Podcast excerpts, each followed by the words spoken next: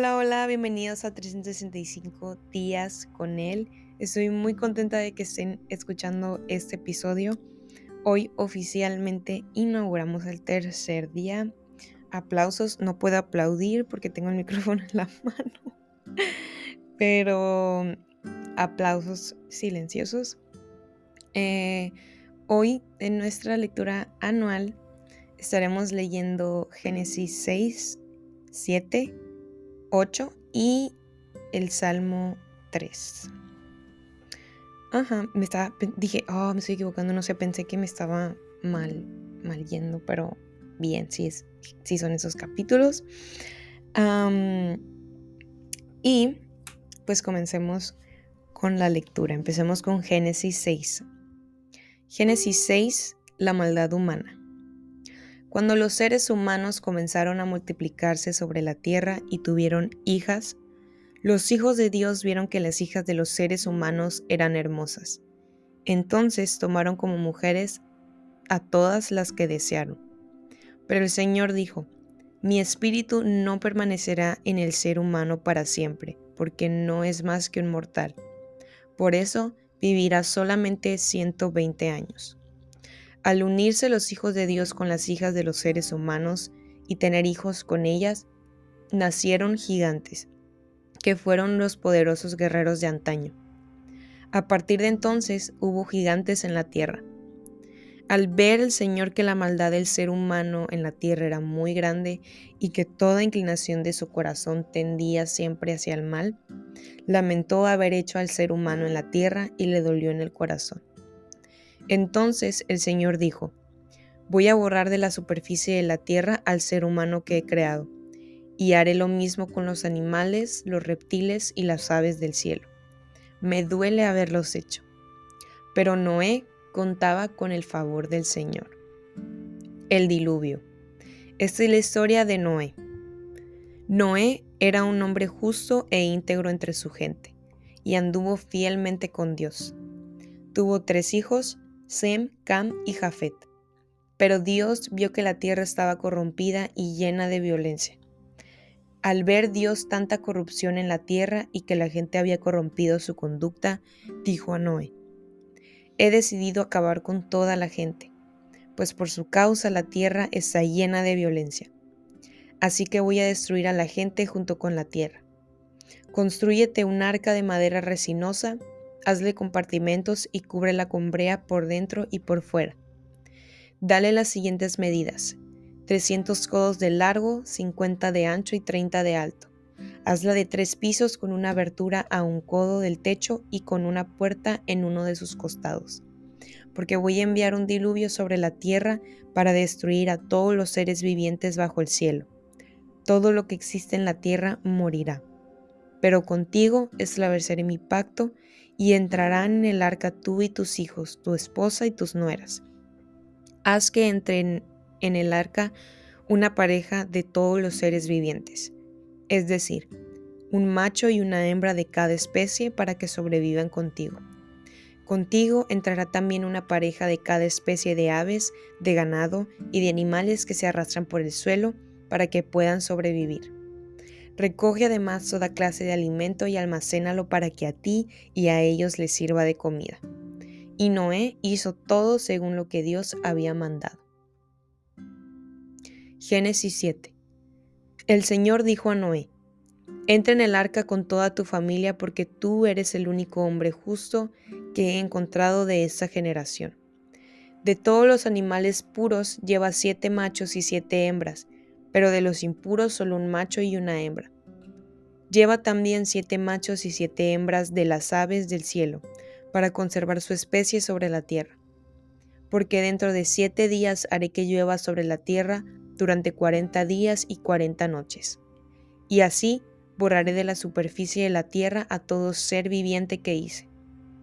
Noé hizo todo de acuerdo con lo que el Señor había mandado. Tenía Noé 600 años cuando las aguas del diluvio inundaron la tierra. Entonces, para salvarse de las aguas del diluvio, entró en el arca junto con sus hijos, su esposa y sus nueras. De los animales puros e impuros, de las aves y de todos los seres que se arrastran por el suelo, entraron con Noé por parejas, el macho y su hembra, tal como Dios se lo había mandado. Al cabo de los siete días las aguas del diluvio comenzaron a caer sobre la tierra. Cuando Noé tenía 600 años y precisamente en el día 17 del mes segundo, se reventaron las fuentes del mar profundo y se abrieron las compuertas del cielo. Cuarenta días y cuarenta noches llovió sobre la tierra. Ese mismo día entraron en el arca Noé, sus hijos, Sem, Cam y Jafet, su esposa y sus tres nueras. Junto con ellos entró toda clase de animales salvajes y domésticos de animales que se arrastran por el suelo y de aves. Así entraron en el arca con Noé parejas de todos los seres vivientes. Entraron un macho y una hembra de cada especie, tal como Dios se lo había mandado a Noé. Luego el Señor cerró la puerta del arca. El diluvio cayó sobre la tierra durante cuarenta días cuando crecieron las aguas, elevaron el arca por encima de la tierra. Las aguas crecían y aumentaban cada vez más, pero el arca se mantenía a flote sobre ellas. Tanto crecieron las aguas que cubrieron las, las, montañas más altas que hay debajo de los cielos. El nivel del agua subió más de 15 codos por encima de las montañas.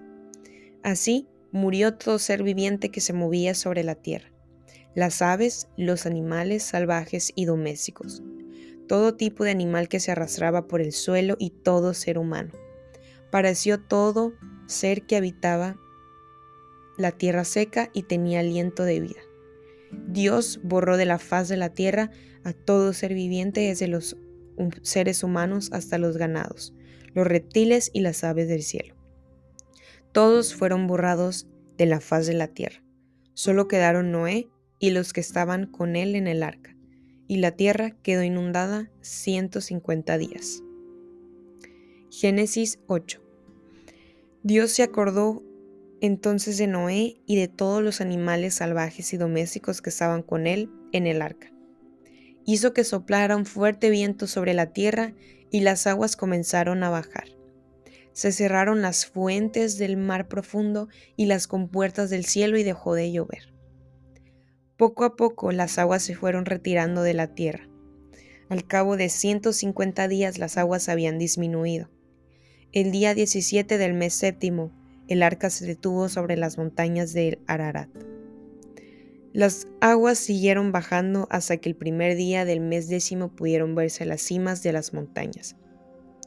Después de cuarenta días, Noé abrió la ventana del arca que había hecho y soltó un cuervo, el cual estuvo volando de un lado a otro a la espera de que se secara la tierra. Luego soltó una paloma para ver si las aguas que cubrían la tierra ya se habían retirado. Pero la paloma no encontró un lugar donde posarse y volvió al arca porque las aguas aún cubrían la tierra. Noé extendió la mano, tomó la paloma y la metió consigo en el arca. Esperó siete días más y volvió a soltar la paloma fuera del arca. Caía la noche cuando la paloma regresó trayendo en su pico una hoja de olivo recién cortada. Así, Noé se dio cuenta de que las aguas habían bajado hasta dejar la tierra al descubierto. Esperó siete días más y volvió a soltar la paloma, pero esta vez la paloma ya no regresó. Noé tenía 601 años cuando las aguas se secaron. El primer día del primer mes de ese año, Noé quitó la cubierta del arca y vio que la tierra estaba seca. Para el día 27 del segundo mes, la tierra estaba ya completamente seca. Entonces Dios dijo a Noé, Sal del arca junto con tus hijos, tu esposa y tus nueras. Saca también a todos los seres vivientes que están contigo, las aves, el ganado y todos los animales que se arrastran por el suelo, que sean fecundos y que se multipliquen y llenen la tierra. Salieron pues del arca Noé y sus hijos, su esposa y sus nueras. También salieron todos los animales, las criaturas que se mueven en la tierra, y las aves, todos los seres vivientes que se mueven sobre la tierra, cada uno según su especie. Luego, Noé construyó un altar al Señor y sobre ese altar ofreció como holocausto animales y aves puros. Cuando el Señor percibió el grato aroma, se dijo a sí mismo, aunque la inclinación del corazón del ser humano es perversa desde su juventud, nunca más volveré a maldecir la tierra por culpa suya. Tampoco volveré a destruir a todos los seres vivientes como acabo de hacerlo. Mientras la tierra exista, habrá siembra y cosecha, frío y calor, verano e invierno, días y noches. Salmo 3. Muchos son, Señor, mis enemigos, muchos son los que me oponen, y muchos los que de mí aseguran, Dios no los salvará. Pero tú, Señor, eres el escudo que me protege. Tú eres mi gloria. Tú mantienes en alto mi cabeza. Clamo al Señor a voz en cuello y desde su monte santo Él me responde. Yo me acuesto, me duermo y vuelvo a despertar porque el Señor me sostiene. No me asustan los miles de escuadrones que me acosan por doquier. Levántate, Señor, ponme a salvo, Dios mío. Rómpeles la quijada a mis enemigos, rómpeles los dientes a los malvados. Tuya es, Señor, la salvación. Envía tu bendición sobre tu pueblo. Y aquí terminamos nuestra lectura. Ahora vamos a la reflexión. Ay, es, creo que es muy, no deja de ser fascinante eh, cuando leemos acerca del arca, ¿no? Yo, bueno, yo al menos como que creo que al pasar de todas las veces que lo he leído, creo que nunca dejo de, de asombrarme de lo maravilloso y lo increíble y lo fuerte. No sé, es algo muy increíble leer acerca de, ello. Eh, me gustaría que fuéramos, em, digo, vamos a empezar con, con Génesis 6. Y hay una parte en Génesis 6 en la que justamente cuando empieza el, capítulo, que se llama La maldad humana, ¿no? Eh, que empieza con ese título. Dice, cuando los seres humanos comenzaron a multiplicarse sobre la tierra y tuvieron hijas, los hijos de Dios vieron que las hijas de los seres humanos eran hermosas. Entonces, como... Entonces tomaron como mujer a todas las que desearon. Mm, estaba leyendo con respecto a esto y leía que muchos han creído que los hijos de Dios eran los de la línea de Seth y las hijas de los hombres eran de la línea de Caín. Y esto describía, describe un matrimonio mixto entre la piedad y lo impío, algo que Dios expresamente prohíbe. Entonces eso era parte de, del por qué Dios también decide que suceda lo de el diluvio. Y fueron varias cosas, ¿no? Es, es una lista bastante ancha y larga que podemos ver a lo largo del capítulo, pero me gustaría hablar con respecto al versículo que dice, al ver al Señor que la maldad del ser humano en la tierra era muy grande y que toda inclinación de su corazón tendía siempre hacia el mal, primero empezando por ahí, me hago una pregunta y, y digo, ¿qué nos hace creer que nuestro corazón es digno de confianza? ¿Por qué deberíamos de dejar que nuestro corazón dicte mis pasos cuando nuestro Creador afirma que nuestro corazón, que nuestro corazón siempre tiende al mal? Mucha es la maldad del hombre, por tanto no existe hombre bueno. Existen personas que hacen buenas acciones, pero en el corazón del hombre siempre, em, el corazón del hombre siempre tiende al, al mal. Entonces, conocer esto no debería de ser motivo de condenación, sino más bien un motivo para voltear a ver a Papá Dios, que aún en nuestra condición decidió amarnos incondicionalmente. Conocemos nuestra condición, pero también conocemos hoy a un Salvador, que restaura, que renueva, que redime, que nos ama más allá de nuestra condición. También esto, saber nuestra condición, nos hace voltear hacia Papá Dios y, ver su palabra y saber que Él es digno de confianza, que Él es fuente de sabiduría, que Él guía nuestros pasos en sendas de justicia. Entonces, podemos, mm, no podemos, debemos de dejar de seguir nuestro corazón, de dejar de creer esto que el mundo nos grita, que sigue tu corazón, sigue los impulsos de tu propio corazón, pero cuando creemos y adoptamos la paternidad de Papá Dios y nos vemos como hijos de Dios, vemos que su palabra es la verdad y es digna de confianza, vemos que en nuestro corazón abunda el mal. Y esto no es precisamente para condenarnos, sino para voltear a verlo a Él como aquel que podemos seguir como ejemplo, como aquel que, que nos ama a pesar de nuestra condición. Entonces yo creo que muchas veces podemos leer eso y decir, híjole, qué mala onda, pero real, realmente es algo para que, que, que puede redirigir nuestros ojos al, al Creador y ver que hay mucha esperanza en Él y Él es capaz de restaurarnos. Entonces, eso por ese lado. Luego, hay una parte en la que dice, em, ajá, quiero leerlo porque aquí lo tengo. Dice que el Señor se lamentó haber hecho al ser humano y le dolió en el corazón, le dolió haber creado al ser humano y fue, dice que lamentó haber hecho al humano. ¿Será que verdaderamente Dios se arrepintió? Eh, esta, lo estaba investigando porque yo también me, me, hice esta pregunta y creo que nunca me había cerciorado de, de buscar la respuesta correcta. Y esto con, con respecto a que se lamentó, esta es una expresión antropomórfica que atribuye a Dios sentimientos y emociones humanas para que el lector comprenda mejor la profundidad de lo que motiva a Dios en sus acciones. No era que Dios se arrepintiera, ya que Dios no cambia, y eso lo podemos ver a lo largo de, su palabra en Job 11 del 7 al 10, en Salmo 145, 3, en Santiago 1, 17. Y la idea de que Dios pudiera equivocarse y luego arrepentirse de su error no es consistente con los atributos divinos como omnisciencia, perfección y omnipotencia. Son parte de atributos de, de, Dios.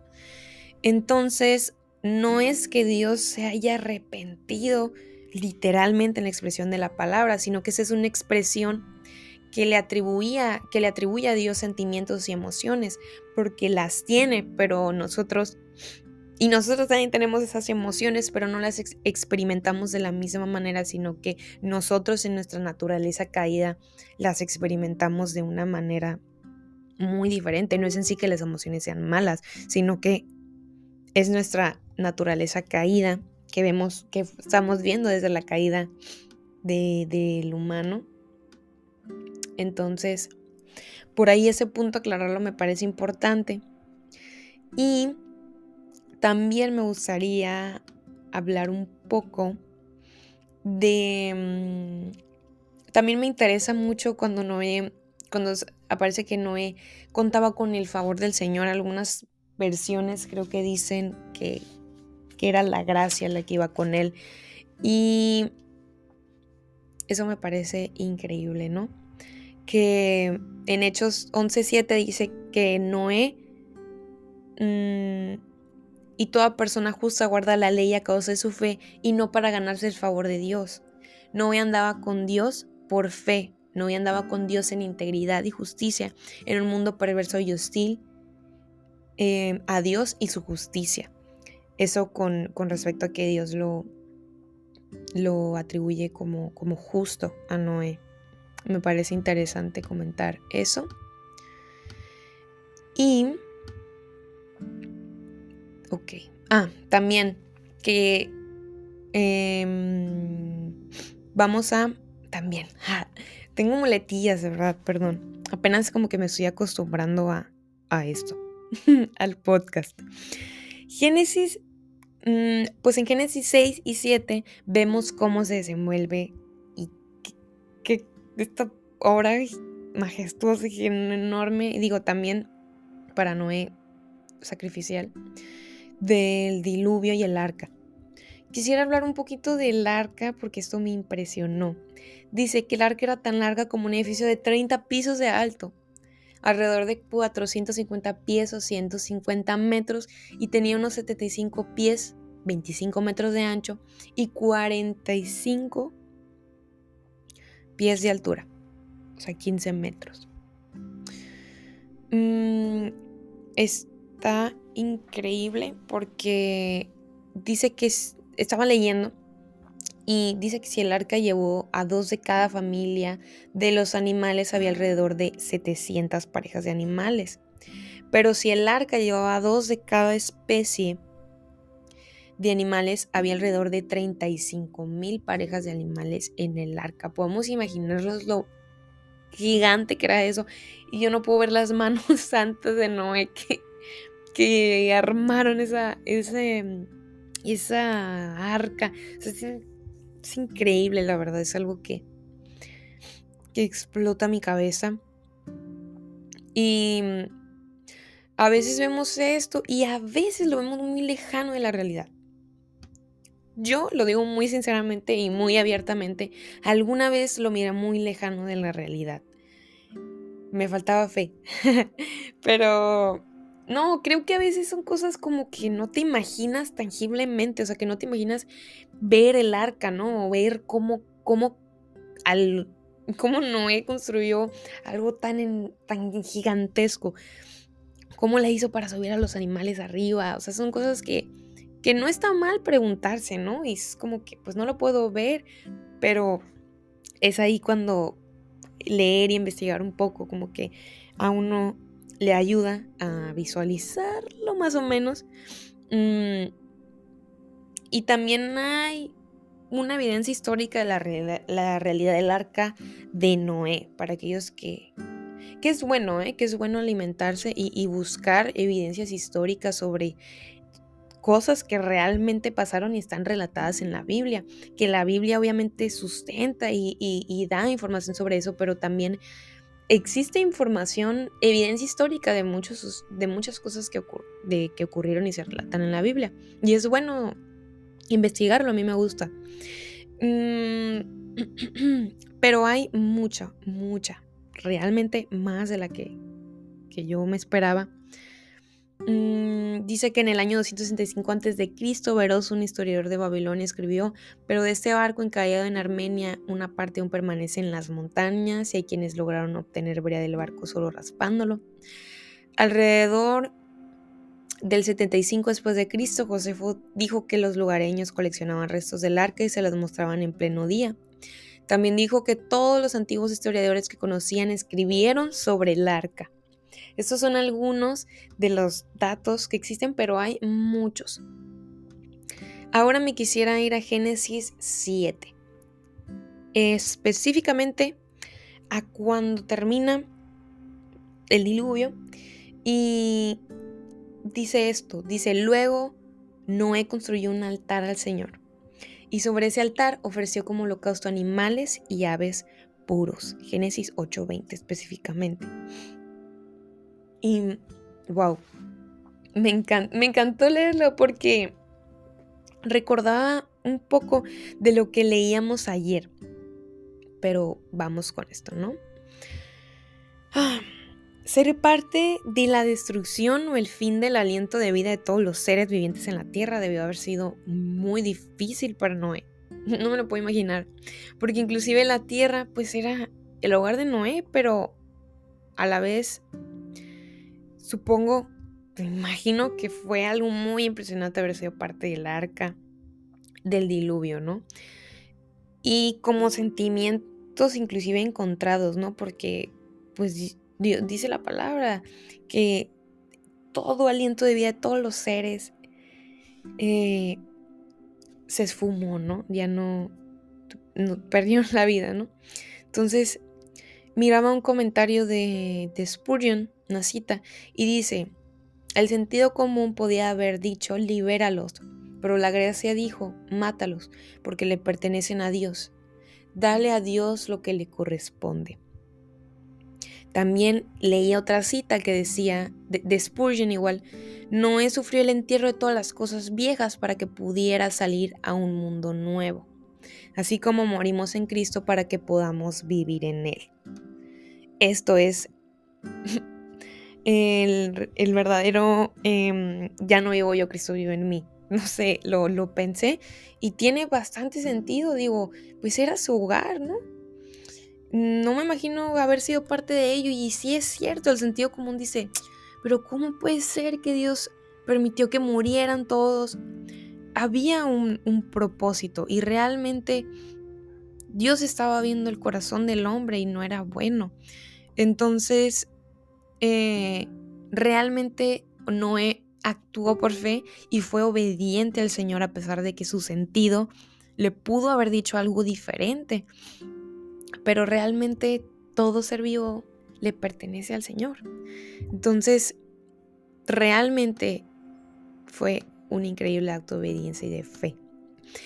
Noé ya estaba adorando desde antes de hacer ese altar. Que digo, a mí me encanta porque revela la intención y lo que había en el corazón de Noé a la hora de, realizar el arca y de que sucediera el diluvio.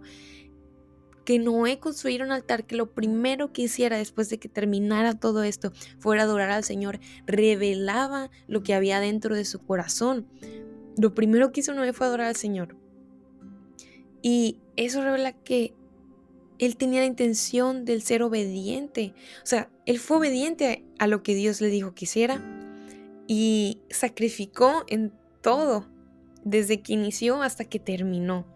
Había gratitud y admiración hacia Dios en el corazón de Noé y eso lo llevó a adorarlo. Y eso me recuerda al corazón de Caín y al corazón de Abel, pero más al corazón de Abel, obviamente, que él tenía él, hizo un sacrificio en fe con, con el anhelo de adorar en espíritu y en verdad al Señor. Y yo creo que Noé tenía ese corazón de adorar en espíritu y en verdad por la gratitud que había hacia Dios y la admiración que tenía. Em, como leía y, este es un dato eh, interesante y, y necesario, como es la naturaleza del sacrificio verdadero, se trataba de un ofrecimiento costoso a Dios. Con solo siete de cada animal en el arca, Noé corría el riesgo de la extinción de algunos de estos animales por el sacrificio. Fue un costoso sacrificio agradable a Dios. Y nosotros estamos llamados, y, a Dios le gustan esos sacrificios, ¿no? Porque mm, realmente, es decir, lo que tengo es tuyo. Lo que tengo es tuyo y tengo y te tengo que dar gracias. ¿Y de qué manera lo hago? Dándote un sacrificio agradable, dándote un sacrificio como el sacrificio que hizo Noé, como el sacrificio que hizo Abel. Em, los sacrificios que estamos llamados a ofrecer a Dios también nos han costado algo, nos deben de costar algo. Debemos de presentar nuestros cuerpos como sacrificio vivo a Dios, como dice Romanos 12.1. Y la entrega de nuestros recursos es un sacrificio. Filipenses 4:18. Y debemos hacer el sacrificio a una alabanza a Dios, Hebreos 13:15. ¿Cómo damos este sacrificio en alabanza a Dios? Con un corazón que tiene gratitud y admiración hacia Dios. Como un corazón como el que tenía Abel. Como un corazón como el que tiene, tenía Noé. Me gustaría terminar este tiempo con una oración. Señor, te doy muchas gracias, Padre Santo, por la palabra que hoy hablaste en nuestras vidas, Señor. Gracias, Señor, porque podemos conocerte más a través de tu palabra y aprender a través de ella. Hoy, Padre Santo, te queremos pedir que nos ayudes a anclarnos a ti, que nos das esa restauración, esa salvación, esa sanidad. Gracias, Señor, porque a pesar de que somos malos, tenemos un corazón en el que abunda la maldad, tu gracia abunda y donde sobreabunda el pecado, sobreabunda la gracia. Te queremos pedir que nos des ese corazón como el de Noé, como el de Abel, para adorarte en espíritu y en verdad, que ofrece sacrificios en alabanza que cuestan algo, pero ciertamente valen la pena por la gratitud y admiración que hay en nuestros corazones por ti. En el nombre de Jesús, amén. Me dio mucho gusto estar hoy con ustedes. Espero que esto sea de bendición para sus vidas y nos vemos en el día 4.